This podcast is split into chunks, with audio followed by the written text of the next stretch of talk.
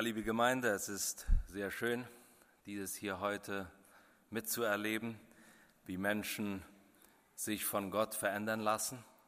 Und dass wir Teil davon sein dürfen, ist eine große Gnade.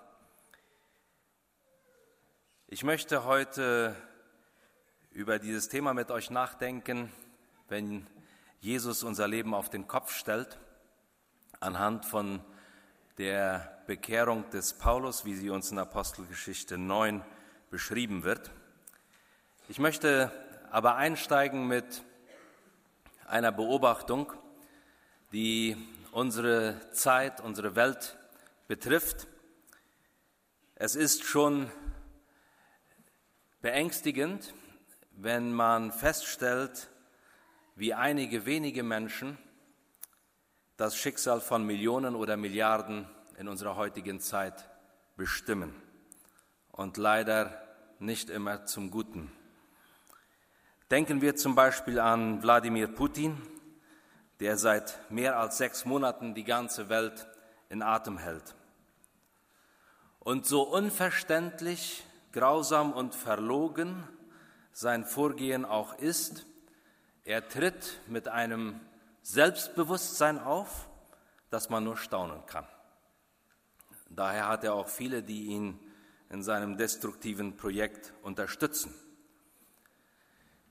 Die Psychologen und Soziologen, die unsere Zeit untersuchen, die gesellschaftlichen Trends, stellen fest, dass diese selbstbezogene und zerstörerische Lebenshaltung zunimmt. Man spricht da von einem wachsenden, krankhaften Narzissmus.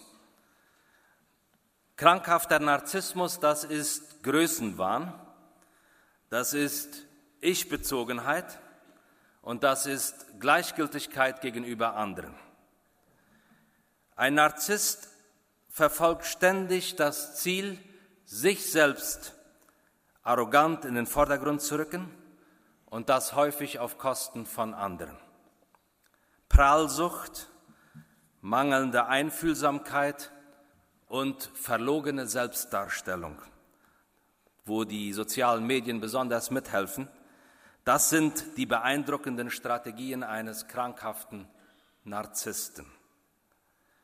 Die Psychoanalytikerin Hirigoyen nennt ganz spezifisch folgende Eigenschaften einer narzisstischen Störung Persönlichkeitsstörung. Äh, sie sagt, ein Narzisst übertreibt die eigenen Leistungen und Talente. Er lebt in Fantasien von grenzenlosem Erfolg.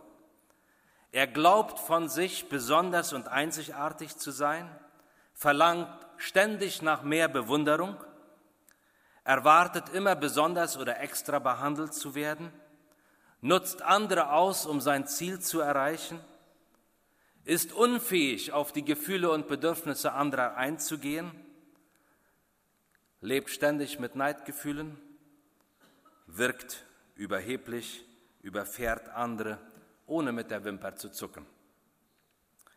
Und sie beschreibt in dem Buch dann sehr überzeugend, wie zum Beispiel der ehemalige nordamerikanische Präsident Donald Trump diesen krankhaften Narzissmus widerspiegelt. Und das, was auch jetzt nach seiner Amtszeit ans Licht kommt, das scheint das zu bestätigen. Aber nicht nur einige mächtige Politiker sind krankhafte Narzissten. Es ist ja so leicht, auf die Großen zu zeigen. Der Narzissmus, der krankhafte, sündige Narzissmus ist auch ein Grund dafür, dass man auch als ganz gewöhnlicher Mensch nicht bereit ist zur Versöhnung zum Beispiel, dass man sich gegenseitig bekämpft und abschießt und schwarz macht, dass so manche Ehe und Familie auseinanderbricht. Dieser krankhafte Narzissmus ist eigentlich schon so alt wie die Menschheit, auch wenn er in der heutigen Zeit vielleicht wieder zu einer neuen Blüte bekommt in einer bestimmten Gestalt und durch die sozialen Medien. Aber als ich dieses Buch von, ähm, über den Narzissmus studiert habe und dann auch gleichzeitig Apostelgeschichte 9 gelesen habe, dann kam mir da so vieles äh, sehr interessant vor in diesem Vergleich. Denn in Apostelgeschichte 9 wird beschrieben, wie Jesus einem krankhaften Narzissten begegnet und was dann geschieht. Ich fange mal an mit dem ersten Teil des Textes, Apostelgeschichte 9, 1 bis 2. Da lesen wir Folgendes. Saulus verfolgte noch immer mit grenzenlosem Hass alle, die an den Herrn glaubten, und drohte ihnen an, sie hinrichten zu lassen. Er ging zum hohen Priester und ließ sich von ihm Briefe für die jüdischen Gemeinden in Damaskus mitgeben. Sie ermächtigten ihn, auch in diesem Gebiet die Gläubigen aufzuspüren und sie ganz gleich, ob Männer oder Frauen, als Gefangene nach Jerusalem zu bringen. Hier ist die Rede eben von diesem Saulus oder Paulus. Saulus hieß er mit seinem hebräischen Namen, der zurückging auf den berühmten König Saul.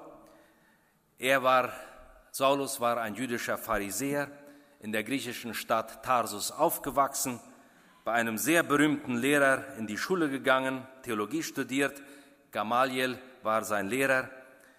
Und hier befindet er sich auf dem Höhepunkt seiner Karriere als gebildeter Theologe mit politischer Macht. Gebildeter Theologe mit politischer Macht. Gefährlich, wenn das beides zusammenkommt. Sein Ziel ist es, die neue Jesusbewegung auszulöschen. In Apostelgeschichte 8 lesen wir schon davon, dass Saulus mit Begeisterung bei der Steinigung des ersten christlichen Märtyrers Stephanus dabei war.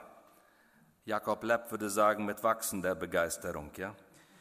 Und jetzt reist er im Auftrag der hohen Priester, die sowohl die religiösen als auch die politischen Führer des damaligen Judentums waren, nach Damaskus. Saulus ist auf Christenjagd und er findet das höchst spannend und ist eifrig bei der Sache. Und was noch viel schlimmer ist, er geht davon aus, dass er Gott ganz auf seiner Seite hat. Ja, dass Gott ihn sogar dazu beauftragt hat. Dadurch wird deutlich, sogar Gott dreht sich um die Ziele eines krankhaften Narzissten. So jedenfalls glaubt dieser das. Wörtlich heißt es in Vers 1, Saulus schnaubte Drohung und Mord gegen die Jünger des Herrn. Sein Lebensatem war von Hass gegen diese Bewegung geprägt. Er lebte und atmete dafür, diese Jesusbewegung auszulöschen. Und warum? Weil dieser Jesus mit seiner Predigt von der Gnade und Vergebung sein eigenes, das Konzept des Saulus grundsätzlich hinterfragte. Denn dieses Konzept war aufgebaut auf religiöse Leistungen. Dieser Saulus, der so überzeugt von sich sagen konnte, dass er das ganze Gesetz eingehalten hatte, brauchte keinen Erlöser. Und weil Jesus mit seiner Botschaft genau das Gegenteil lehrte, schnaubte und wütete er gegen die Nachfolger Jesu. Mal Hand aufs Herz. Haben wir nicht alle selbstbezogene Ziele und Strategien, für die wir atmen und eifern? Und was passiert, wenn jemand diese in Frage stellt? Zum Beispiel Jesus. Lass dich heute fragen, wofür du atmest und wofür, die, wofür du eiferst. Im Fall von Paulus war es so, dass er voll von dem, an dem Ziel vorbeilebte, dass Gott sein Schöpfer und Christus sein Erlöser mit ihm hatte. Und später im Römerbrief schreibt Paulus dann, das ist Sünde. Das ist das Wesen der Sünde. Zielverfehlung. Und seit Adam sitzen wir alle damit in einem Boot. Spannend ist es jetzt, wie es weitergeht in den Versen 3 bis 6. Da äh, lesen wir Folgendes. Kurz vor Damaskus umgab Saulus plötzlich ein blendendes Licht vom Himmel. Er stürzte zu Boden und hörte eine Stimme, Saul, Saul, warum verfolgst du mich? Wer bist du, Herr? fragte Saulus. Ich bin Jesus, den du verfolgst, antwortete die Stimme. Steh auf und geh in die Stadt. Dort wird man dir sagen, was du tun sollst. Hier sehen wir so klar und deutlich, ein durch sündigen Narzissmus verblendeter Mensch kann nicht allein zur Einsicht kommen und zur Umkehr, wenn Jesus ihm nicht begegnet. Wenn in Vers 3 davon die Rede ist, dass plötzlich Paulus von einem hellen Licht umstrahlt wird, dann ist das ganz sicher wörtlich so gemeint, aber auch im übertragenen Sinn. Der sündige Narzisst Saulus lebte in der Finsternis und durch die Begegnung mit dem auferstandenen Jesus kam Licht in sein Leben. Jesus spricht Saulus persönlich an mit Namen. Er stellt sich als Herrn der Gemeinde vor, gegen die Saulus schnaubt und droht. Und dann gibt er einfach eine Anweisung, dass Saulus nach Damaskus gehen soll, wo er dann erfahren wird, wie es weitergeht. Hier sehen wir ein sehr schönes Beispiel davon, dass Gott bei der Bekehrung jedes Menschen den ersten Schritt macht. Und ich freute mich heute wieder neu zu hören bei den Zeugnissen, dass das so klar zum Ausdruck kam. Wenn Gott nicht den ersten Schritt gemacht hätte, Giles äh, und all die anderen, dann wäret ihr wahrscheinlich nicht hier. Gott macht den ersten Schritt. Deswegen ist jede Bekehrung ein Wunder. Sieben Wunder feiern wir heute. Wenn wir selbst bei der Bekehrung den ersten Schritt machen würden, dann wäre Bekehrung unser menschliches Werk. Dann würden wir durch unseren ersten Schritt erlöst und gerechtfertigt. Aber dem ist nicht so, das sagt die Bibel ganz klar. Gott arbeitet und wirkt an unserem Herzen, bevor wir irgendeinen Schritt tun können. Natürlich sind wir dann gefragt, einen Schritt zu tun, aber vorher wirkt er. Und das wollen wir ganz klar haben, diese Reihenfolge.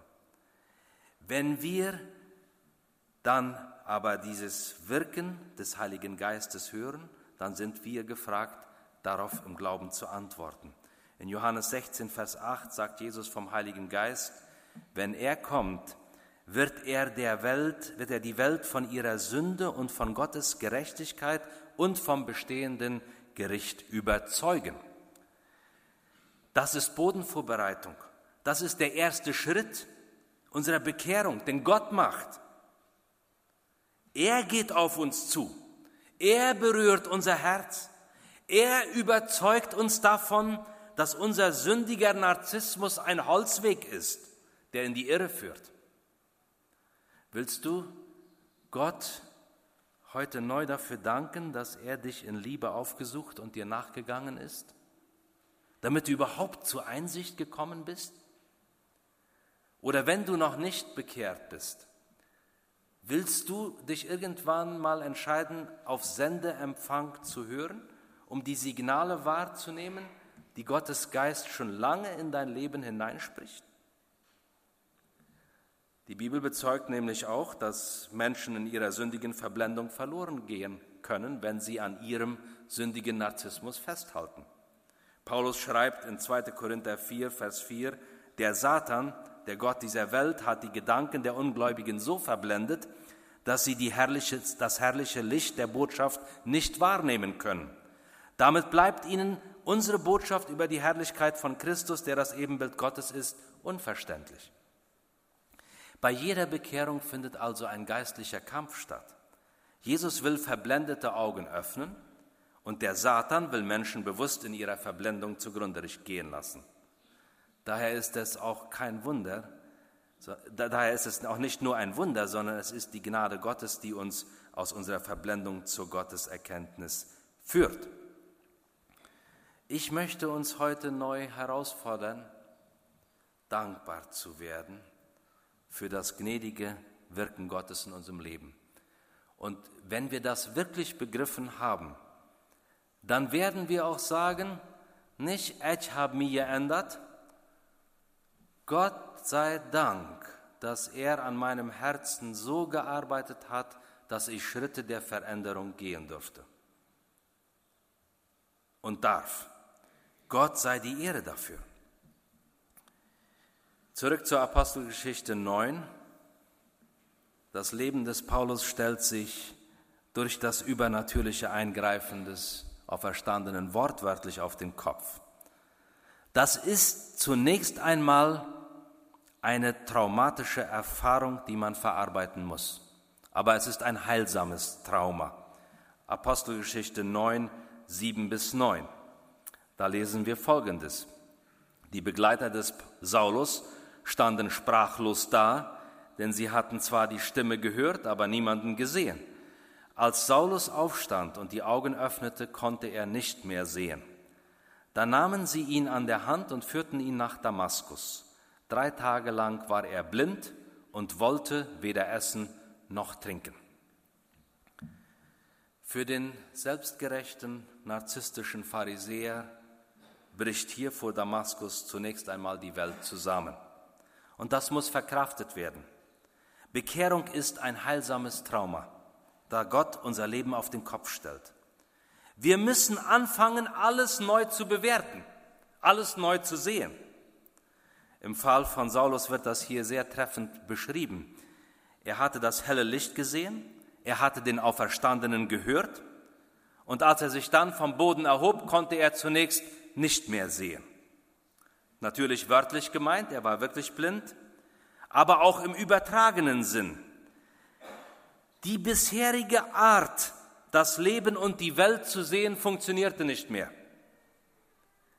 Die bisherige Art, dahin zu gehen, wo ich gehen will und dann, wann ich will, funktionierte nicht mehr. Er musste sich führen lassen von seinen Begleitern nach Damaskus. Auch änderte sich für drei Tage seine Routine. Er aß und trank nichts, weil er ganz mit, seinem Heil, mit diesem heilsamen Trauma seiner Bekehrung beschäftigt war. Das Einzige, was er tat, war beten. Und dann ist auffallend, wenn wir die Geschichte jetzt weiterlesen, dass Jesus diesen Saulus inmitten von diesem heilsamen Trauma nicht allein lässt. Apostelgeschichte 9, 10 bis 19. In Damaskus wohnte ein Jünger Jesu, der Hananias hieß. Dem erschien der Herr in einer Vision. Hananias sagte er zu ihm, Ja, Herr, hier bin ich, erwiderte der Mann. Der Herr forderte ihn auf, geh zur geraden Straße in das Haus des Judas und frage dort nach einem Saulus von Tarsus. Er betet gerade und hat in einer Vision einen Mann gesehen, der Hananias heißt. Dieser kam zu ihm und legte ihm die Hände auf, damit er wieder sehen kann. Aber Herr, wandte Hananias ein, ich habe schon von so vielen gehört, wie grausam dieser Saulus deine Gemeinde in Jerusalem verfolgt. Außerdem haben wir erfahren, dass er eine Vollmacht der hohen Priester hat, auch hier alle gefangen zu nehmen, die an dich glauben. Doch der Herr sprach zu Hananias, Geh nur, ich habe diesen Mann dazu auserwählt, mich bei allen Völkern und Herrschern der Erde, aber auch bei den Israeliten bekannt zu machen. Daher wird er erfahren, wie viel er um meinetwillen leiden muss. Hananias gehorchte.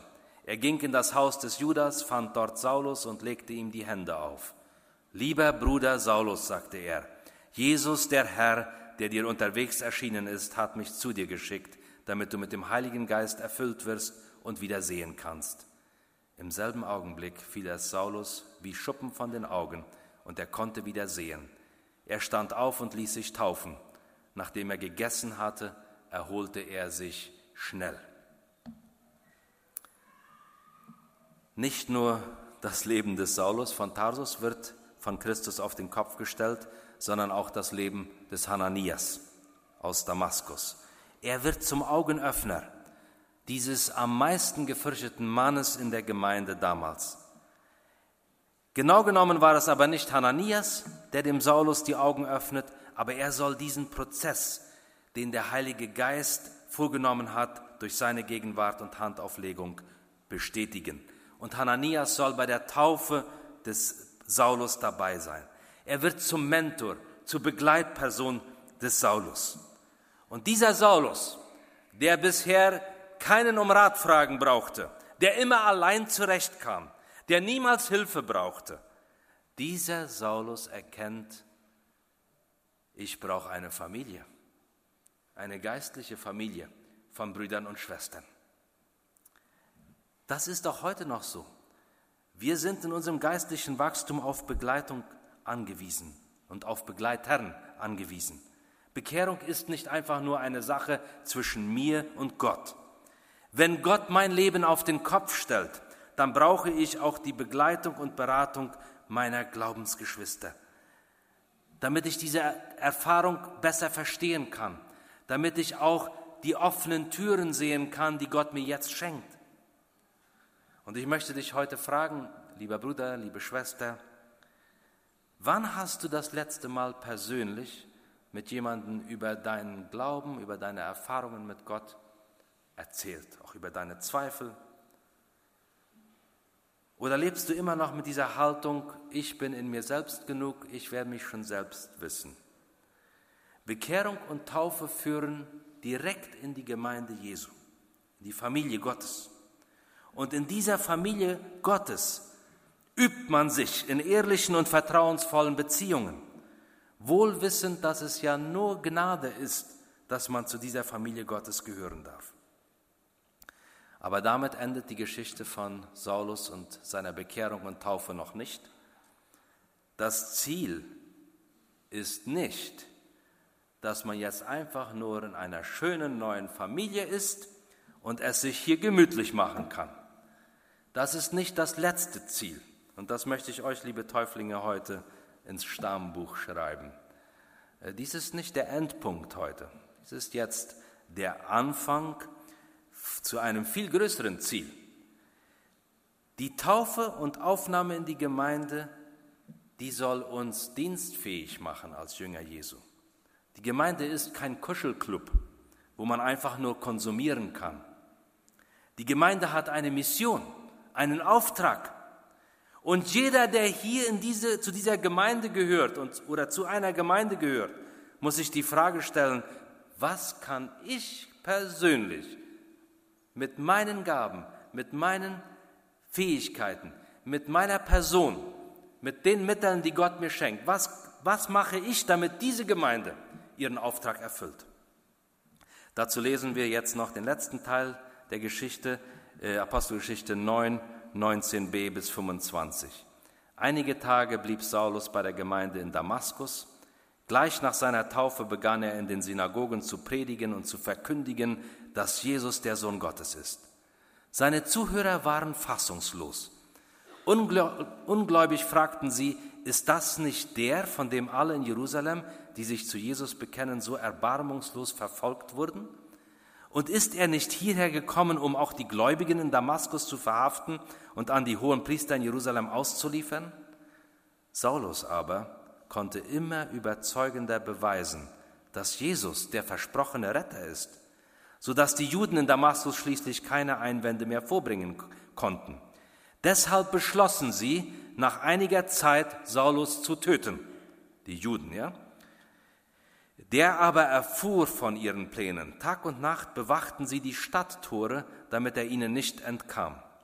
Da ließen einige aus der Gemeinde ihn nachts in einem Korb die Stadtmauer hinunter. Der Theologieprofessor musste über einen, durch einen Korb über die Mauer nachts heimlich und sehen, dass er mit dem Leben davonkam. Sein Herz brannte jetzt aus Dankbarkeit und Liebe zu Jesus. Und er hatte eine Geschichte zu erzählen. Aber es war nicht einfach nur seine persönliche Geschichte, sondern seine geistlichen Augen waren geöffnet und er konnte die ganze Heilsgeschichte plötzlich mit ganz anderen Augen sehen. Sogar das, was er bei Gamaliel gelernt hatte vom Alten Testament, konnte er jetzt mit einmal ganz anders sehen. Nämlich, er konnte feststellen, unsere Theologie ist auf einen Holzweg geraten, unsere jüdische Theologie, weil wir meinten, durch das Gesetz erlöst zu werden. Dabei sagt uns das Alte Testament schon, dass Christus das Zentrum ist und dass es ohne, dass keiner an Christus vorbei kann, wenn er in Beziehung mit Gott leben will.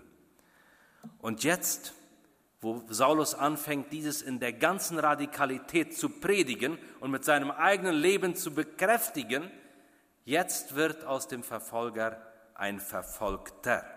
Jetzt erlebt er denselben Widerstand von den Juden in Damaskus, den er vorher auf die Christen ausgeübt hat.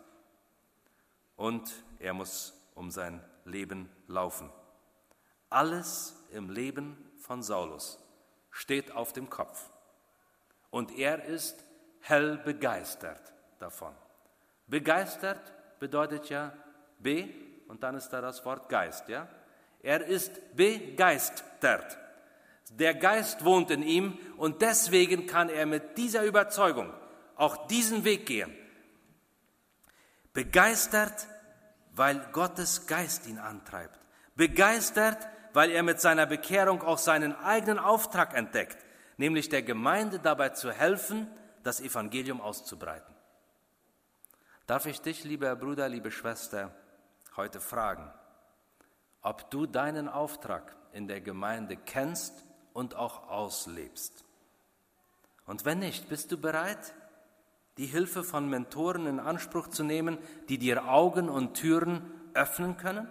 Ich möchte dir Mut machen dazu. Und euch, liebe Neugetauften, wünsche ich, dass ihr diese Gemeinde segnen könnt mit eurer Person, mit euren Gaben, mit eurer Geschichte, mit euren Geschichten, die wir jetzt gehört haben und die Geschichte geht weiter. Und dass ihr euch weiter von diesem Feuer des Heiligen Geistes antreiben lasst, um dieser Gemeinde zu helfen, das Evangelium auszubreiten. Daran schenkt uns Gott seine Gnade. Wir wollen beten. Herr, wir danken dir, dass du wirkst, so wie damals im Leben von Paulus, so auch heute noch. Wir danken dir für deine große Gnade, die unser Herz vorbereitet, damit wir diese einzigartige Botschaft empfangen können. Und Herr, wir wollen dir neu unser Ja-Wort geben und ich möchte dich bitten für die, die hier heute sitzen und noch nicht diese Entscheidung getroffen haben, dass sie die Stimme deines Geistes hören und dass sie bereit sind, den Schritt des Gehorsams und des Vertrauens zu gehen. Danke, Herr, dass du uns führst und leitest und auch wenn alles auf dem Kopf steht, weil du uns unser Leben so durcheinander rüttelst, dann tust du es nur, weil du etwas viel Besseres mit uns vorhast.